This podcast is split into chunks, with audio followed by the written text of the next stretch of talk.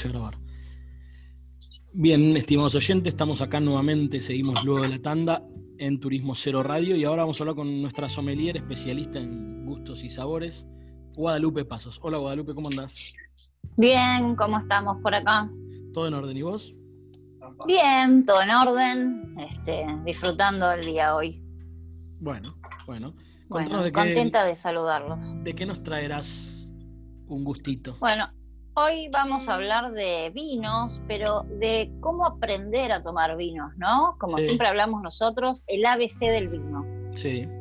sería como una especie de guía para, para, bueno, para los que no toman vinos. Nosotros siempre hablamos un poco de todo, pero para el que recién empieza, a veces uno piensa que el tomar vino, saborearlo, entenderlo es como algo reservado para el élite o gente especializada. Bueno, nada que ver, nada más lejos de la realidad.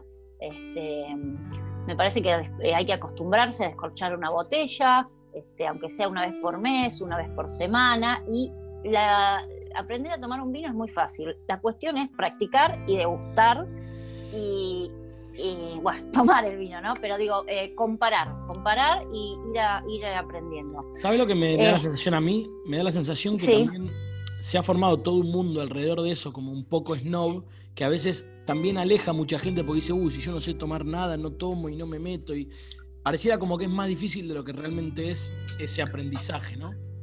Sí, claro, además es como que hay mucha palabra técnica, que sommelier, que degustación, que esto y por ahí a uno le da cosa como decís, decís bueno, y si no sé eh, qué, qué, oler o qué degustar, a qué tengo que, ¿no? A qué tengo que llegar. Pero eso, eh, cuando yo empecé a estudiar, también tenía como ese mismo miedo, decía, bueno, ¿qué, qué, tengo que, sentir acá? mis maestros me han dicho, ¿no? Lo que no lo importante no es lo que vayas a sentir, si está bien o mal, es practicar, practicar y, ir bebiendo vino eh, y sobre todo los vinos que más nos gusten, además, ¿no? Con, el, con la práctica vamos a darnos cuenta qué es lo que más nos gusten, porque también hay una cosa de marketing donde las marcas imponen ciertos vinos que por ahí a nosotros no nos gusta y nos sentimos mal porque, uy, ese vino que es el favorito, por ahí a mí no me gusta. Claro, claro. Y no es así. Claro, porque al fin y al cabo no, no deja de ser un gusto, ¿no?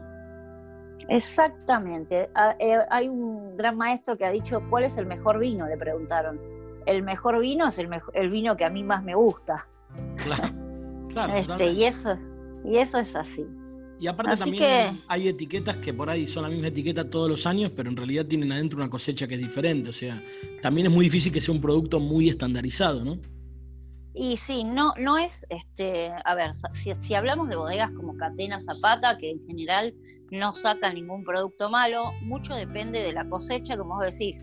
Digo, si la cosecha por algún tema climático o, o si hubo eh, demasiada lluvia o si hubo helada y esa uva no está muy bien, tal vez, o el 2019 de esa misma etiqueta estuvo bárbaro, pero el 2020 y es más o menos.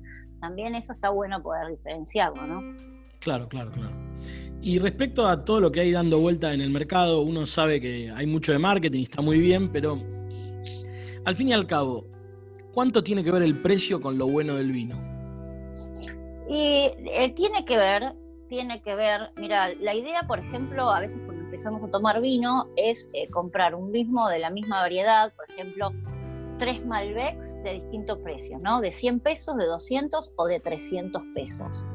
Eh, hay, hay diferencias, pero en algunos casos, el otro día tomé una etiqueta que me salió 170 pesos de un blanco, que vos decís, bueno, 170 pesos, y era excelente. O sea, tiene que ver, pero muchos vinos que son muy caros tampoco es que son tan buenos, y hay que acostumbrar el paladar a tomar el vino, como decir, más caro, pues son vinos por ahí más fuertes, con mucho tiempo de guarda, este, que el paladar de un consumidor eh, principiante no está acostumbrado. Entonces vos decís, uy, me gasté 600 pesos en este vino que no me gusta.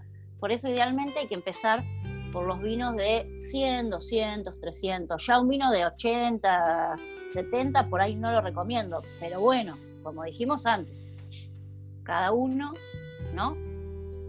El vino que más le gusta. Claro. Y respecto a los precios también hay muchas variedades que, mucha variación, ¿no? A veces el mismo producto varía muchísimo entre un lugar y otro, ¿verdad? Sí, tiene que ver, eh, depende de dónde esté ubicada la, zona donde se hizo el vino, ¿no? Si, por ejemplo, vamos a probar un mismo Malbec, como para empezar, ¿no? Recién hablamos de precios, 100, 200, 300. digo, para empezar, a ver, abro un paréntesis. Ideal empezar con un Malbec o Pinot Noir. Un Malbec porque es un sabor típico, conocido, y el Pinot Noir es una cepa muy suave, que pasa bien, es agradable en, boca.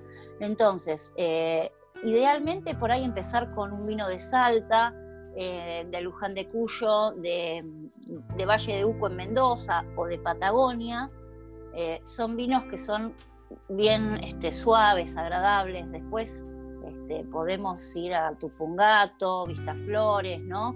Pero digo, los vinos de, lo que es este, Mendoza y ahí son como más suaves algunos, algunos, ¿no? Eh, como para probar. Tiene que ver el lugar también donde se hace. Claro, bueno, bueno, es un panorama, ¿no? La verdad que después podríamos ir armando algunas columnas eh, hablando de alguna otra cepa o de alguna otra de una región directamente. Si te parece, te, lo dejo como tarea. tenemos, tenemos, tenemos. La próxima podemos hablar de los vinos del NOA, que son del noroeste argentino, que por ahí muchos no los conocen y son excelentes y nos vamos a hacer un paseo por las distintas provincias. Dale, genial, me gustó, me gustó. Bueno, vamos a hacer así. Para la próxima ya tenemos, tenemos tarea para el hogar. Así que, Guada, gracias como siempre y te esperamos la semana que viene. Bueno, un beso grande. Un beso, chau, chau. Hablaba con nosotros Guadalupe Pasos, nuestra sommelier y columnista de este rubro tan delicado y divertido que es la gastronomía. Vamos una tanda, un poco de música y volvemos con más Turismo Cero Radio.